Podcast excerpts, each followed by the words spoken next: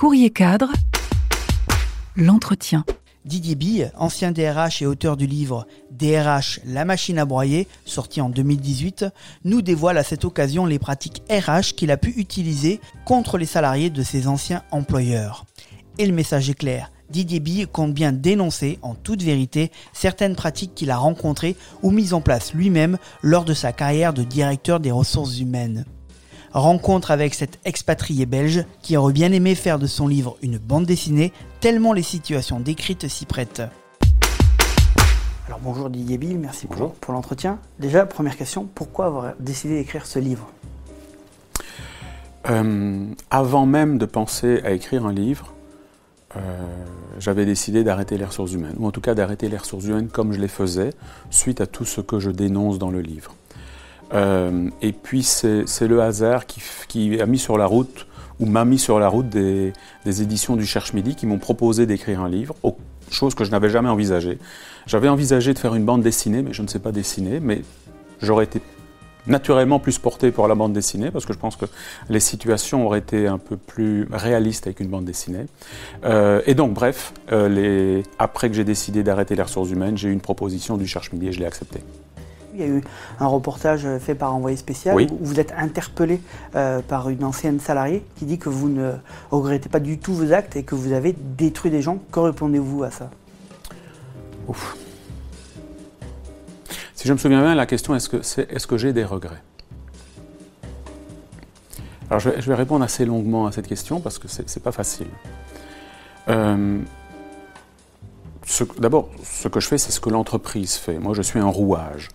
Euh, ça n'est pas une excuse, mais je ne suis qu'un rouage. Ce n'est pas moi qui prends les décisions de licencier, ce n'est pas la DRH qui prend les décisions de mettre en place des plans de licenciement collectif, ce n'est pas la DRH qui prend, quoique là elle est souvent euh, supportrice, la décision de mettre en place des politiques ressources humaines qui, font plus de dégâts et de mal qu'autre chose.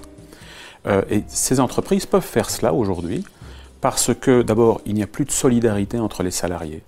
Les salariés ne se défendent plus entre eux les syndicats n'ont pas le poids nécessaire, n'ont souvent pas le poids nécessaire que pour être un contre-pouvoir, parce que la loi l'autorise.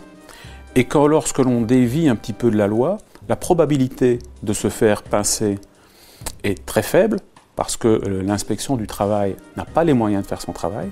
Et quand on se fait pincer, les sanctions confinent au ridicule. Donc si on le fait, c'est que c'est possible. Alors, euh, est-ce que, que moi j'ai des regrets? Moi j'ai envie de vous demander à vous et à tous les gens qui regardent ce petit reportage, est-ce que vous avez des regrets? De n'avoir rien fait quand c'est un de vos collègues qui s'est fait gicler. Est-ce que vous avez des regrets de ne pas supporter un peu mieux vos représentants syndicaux, les délégués syndicaux, les élus du personnel? Est-ce que vous avez des regrets de ne pas être descendu dans la rue pour défendre le droit du travail qui est attaqué depuis 30 ans par tous les gouvernements de gauche ou de droite? C'est pas moi qui fais le monde dans lequel nous vivons. C'est nous tous. Maintenant, pour répondre à votre question, quels que soient les regrets que j'ai, et j'en ai, quels que soient les remords que j'ai, jamais en public, jamais face à une caméra, jamais face à un micro, je dirais que j'ai des regrets. Parce que je trouve que ce serait beaucoup trop facile. Non seulement c'est trop facile, mais je pense que pour les gens qui ont eu à souffrir pas forcément uniquement de moi, mais des politiques que je décris dans mon livre, ce serait même insultant. Quelqu'un qui a souffert, qui a été cassé, qui a été giclé de son entreprise en un quart d'heure, voir quelqu'un dire oui, je regrette. Ok, ça lui fait une belle jambe, quoi. Non, ce serait trop facile de regretter face à une caméra. Du coup, la DRH, elle est plutôt au service de l'humain, de la direction? Ah bah de la direction. D'ailleurs, aujourd'hui, et ça c'est euh, un chemin que la DRH a choisi en, dans les années 90, sous l'effet de Jack Welch, de General Electric, et sous l'effet de celui qui est considéré aujourd'hui toujours comme le gourou en RH, David Ulrich, euh, ils ont inventé la notion de business partner, partenaire du business, pas people partner, pas partenaire des gens. Et donc c'est à ce moment-là que la, direction des ressources humaines a fait ce choix faustien, ce pacte faustien. Je prends en puissance, je, je suis reconnu comme stratégique, mais le prix à payer, c'est que je vais dorénavant supporter le business et plus les gens.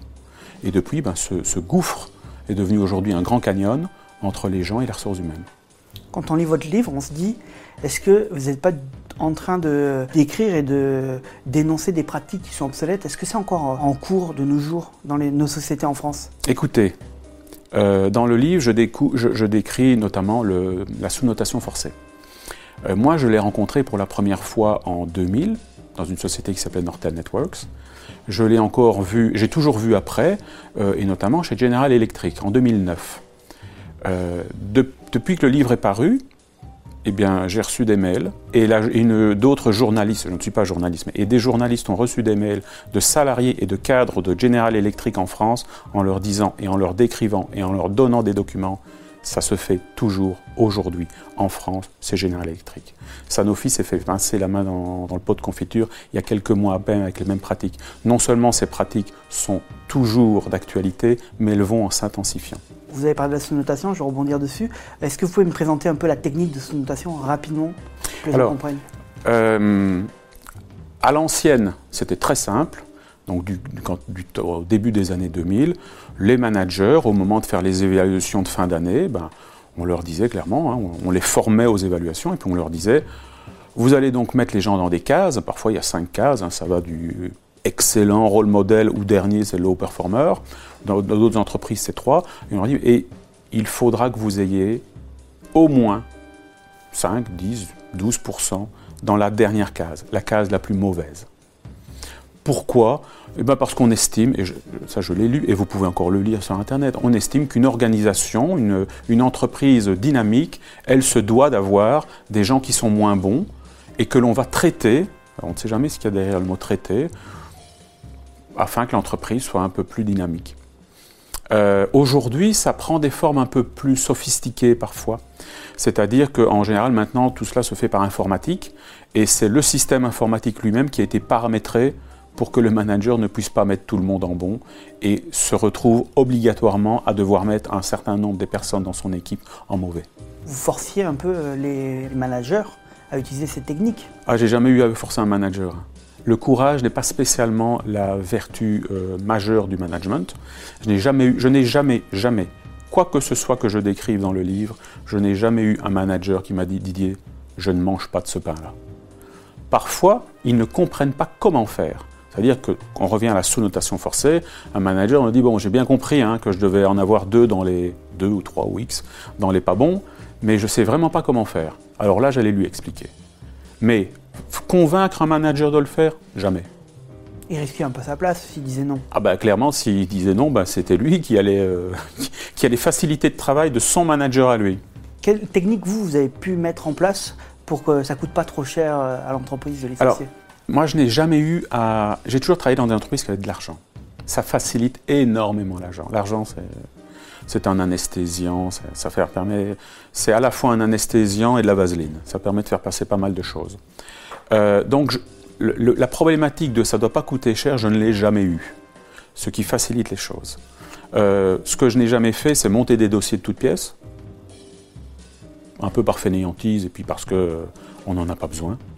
Euh, par contre, oui, monter en épingle un fait euh, qui n'est pas très important, mais le faire apparaître comme ayant quasiment euh, entraîné la chute de l'entreprise dans la lettre de licenciement, oui, ça, on, le fait. Ensuite, je, n'ai jamais enfoncé les gens. La, technique, je leur ai toujours dit, écoute, la, décision de l'entreprise, c'est qu'elle ne veut plus travailler avec toi. Ne cherche pas pourquoi, ne te demande pas pourquoi, tu n'as pas à culpabiliser, c'est pas toi. Malheureusement, la décision, on ne reviendra pas dessus. Alors maintenant, essayons de faire ça le moins douloureusement possible. Mais c'est des techniques courantes en France Ah oui. Aujourd'hui, mais il n'y a pas qu'en France. Aujourd'hui, malheureusement, le licenciement, c'est devenu la solution à tout problème alors que ça devrait être l'arme d'ultime recours quand on a vraiment tout essayé.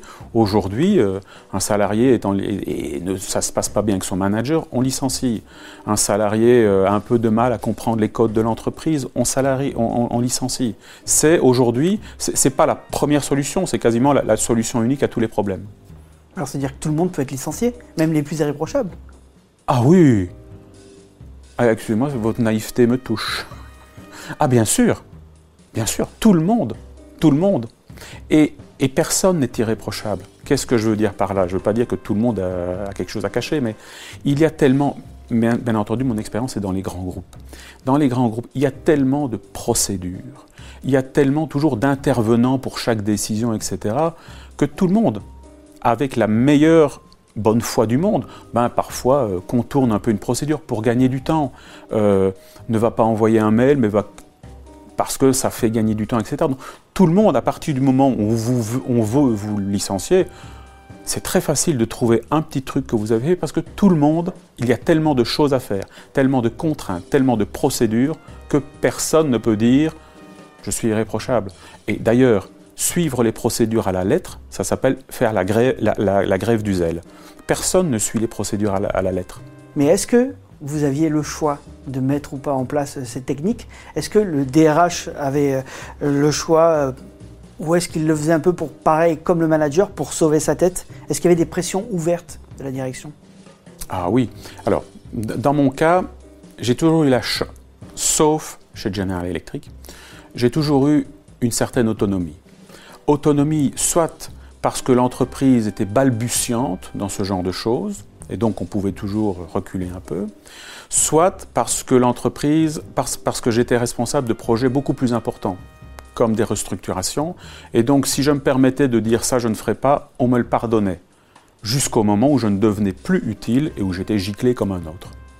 Donc j'ai toujours pu m'y opposer un peu, et je sais qu'aujourd'hui dans la presse ce n'est pas tellement ce qui ressort, mais dans mon livre il y a beaucoup d'endroits où je, me suis opposé à certains, je me suis opposé à des licenciements, je me suis opposé à des fermetures de sites. Euh, je l'ai toujours payé, tôt ou tard, par ma place. Je ne pleure pas là-dessus. Je veux dire, quand je m'oppose, je sais le prix que je vais payer. Je ne suis pas une victime, je fais des choix.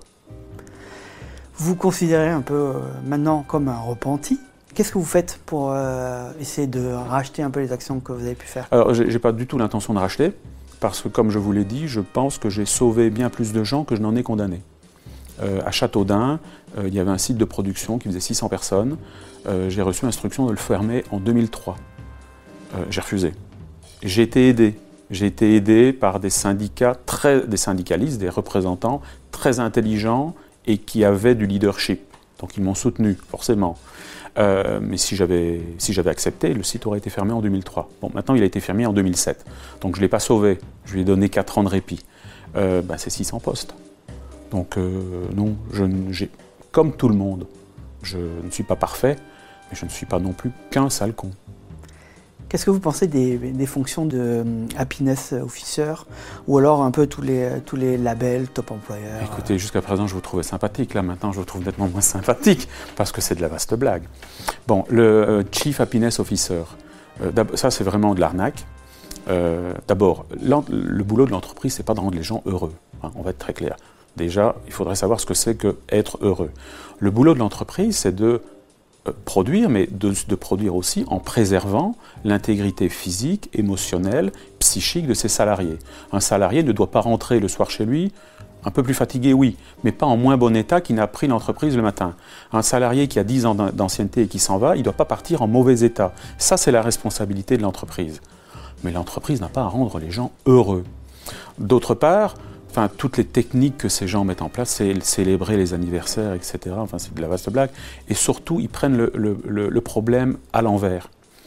Euh, dans, mon, dans mon département, dans, des départements dans lesquels je travaillais, on, allait parfois manger au restaurant, on se faisait une bouffe le, soir. Mais soyons très clairs, on ne, on ne va pas manger ensemble le soir. On ne fête pas les anniversaires pour qu'il y ait une bonne ambiance. C'est exactement l'inverse. C'est parce qu'il y a du respect et une bonne ambiance que naturellement les gens vont manger ensemble et, peuvent se fêter les anniversaires. L'entreprise, une nouvelle fois, ceux qui vont dans ce sens-là, mais ça ne peut pas aller loin, elles prennent le, problème à l'inverse. C'est pas souhaiter l'anniversaire aux gens qui les rend contents, c'est parce qu'ils sont contents qu'ils souhaitent l'anniversaire. Et euh, tout ce qui est maintenant les labels la mort moelle du genre euh, Great Place to Work, etc., on va être très clair, c'est des, des labels qu'on achète. Quand je m'y suis intéressé en, 80, en 2009, ça coûtait 5000 euros par an. Et alors, naturellement, une fois que vous l'avez, ben, vous ne pouvez plus le perdre. Donc, euh, pour eux, c'est une rente. Une fois que vous avez signé, vous payez, euh, ils viennent faire un petit truc qui ressemble à rien, et vous pouvez utiliser le logo Great Place to Work sur tout. Pouvez vous le faire tatouer sur votre site internet, sur vos papiers en tête, etc. Ça fait très bien. Les gogos, ils croient qu'effectivement, ça doit être vachement sympa de travailler chez eux, jusqu'au jour où quelqu'un leur dit ben non, on a simplement, on a simplement payé 5000 euros. Vous avez arrêté de travailler dans les, dans les ressources humaines, euh, vous ne voulez plus le faire. Est-ce que vous pensez que c'est une, une fonction qui ne peut plus être sauvée euh, dans l'entreprise? Si les ressources humaines ne se remettent pas en question, elles vont disparaître. D'autant plus que dans les entreprises, il y a un besoin de recréer du lien, de recréer du sens. Donc il y a du boulot. Il y a du boulot pour les ressources humaines. Sauf qu'elles ont complètement oublié que c'était leur boulot, justement. Courrier cadre, l'entretien.